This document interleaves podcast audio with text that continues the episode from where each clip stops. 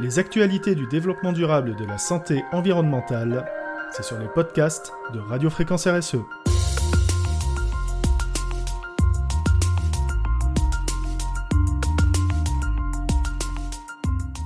Changer de paradigme sur la production de déchets ménagers et industriels pour changer le monde. Selon le Code de l'environnement, un déchet est tout résidu d'un processus de production, de transformation ou d'utilisation toute substance, matériau, produit ou plus généralement tout bien, meuble abandonné ou que son détenteur destine à l'abandon. Autrement dit, tout élément qui est abandonné est un déchet. Ce n'est pas pour autant que cette matière est inutilisable en l'état ou après modification.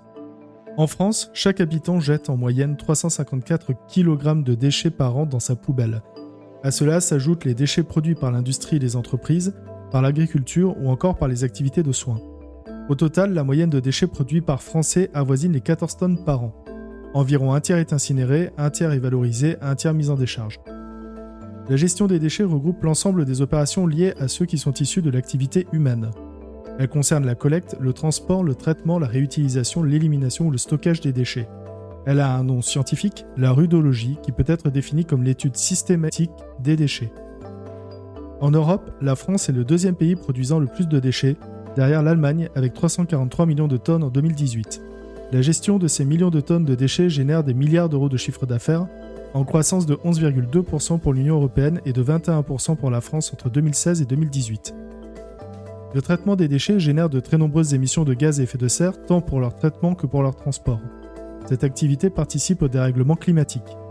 En 2017, le traitement des déchets par stockage ou incinération, ainsi que le traitement des eaux usées, représente 3% du total des émissions de GES de la France. Ces activités se caractérisent par une proportion élevée d'émissions de méthane. Le traitement des déchets contribue ainsi au quart des émissions nationales de méthane. Les effets néfastes de la pollution sur la santé générés par les incinérateurs de déchets sont causés par la nocivité des agents chimiques émis par les cheminées.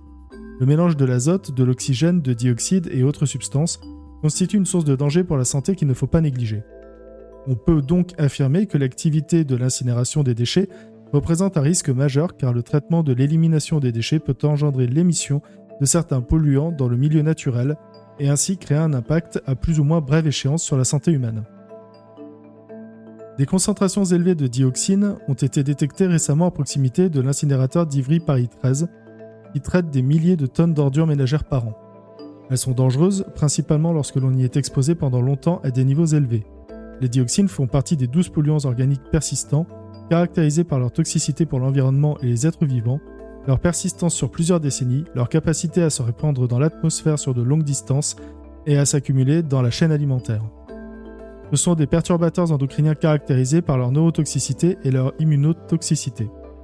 Des impacts nombreux de ces substances sont aussi à identifier sur les sols, les cours d'eau et les nappes phréatiques. La gestion des déchets impacte directement notre environnement durablement.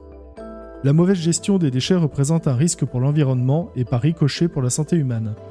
Le manque de civisme altère fortement cette gestion et aggrave aussi les risques sanitaires.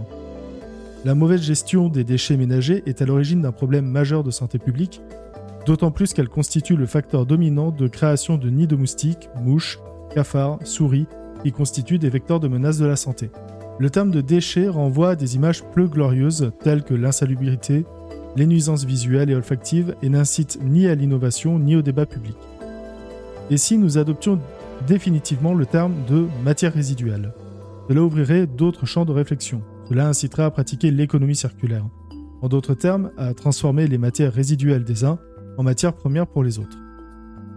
Citons Hubert Reeves, la nature ne fait pas de déchets, elle utilise et recycle tout. Par exemple, dans la forêt, les animaux morts deviennent la nourriture des charognards et de nombreux insectes.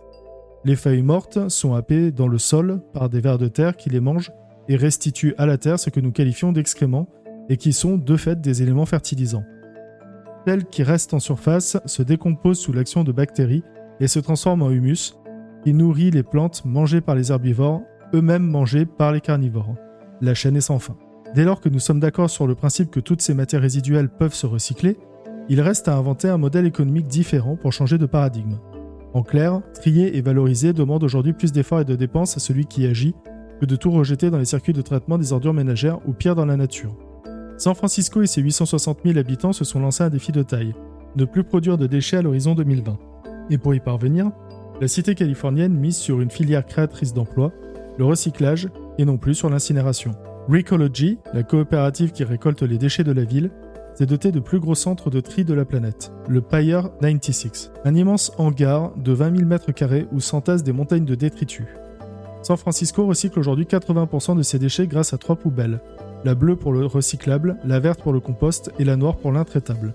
Mais la ville espère atteindre bientôt les 100%. Deux pays approvisionnent principalement la Suède en déchets, il s'agit de la Norvège et du Royaume-Uni. Ces deux nations expliquent leur choix de vendre les ordures à la Suède par le fait qu'elles évitent ainsi les frais de leur incinération et y gagnent même de l'argent. Ainsi, la Norvège et le Royaume-Uni y gagnent en réduisant la quantité de déchets à gérer par les autorités, la Suède produit de l'énergie à moindre frais. En France, l'artisan qui doit aller à la déchetterie se voit souvent refuser l'accès, celui-ci étant réservé aux ménages. L'hôpital qui souhaite valoriser le plastique à usage unique, les masques jetables ou les biodéchets multiplient ses dépenses par deux ou trois.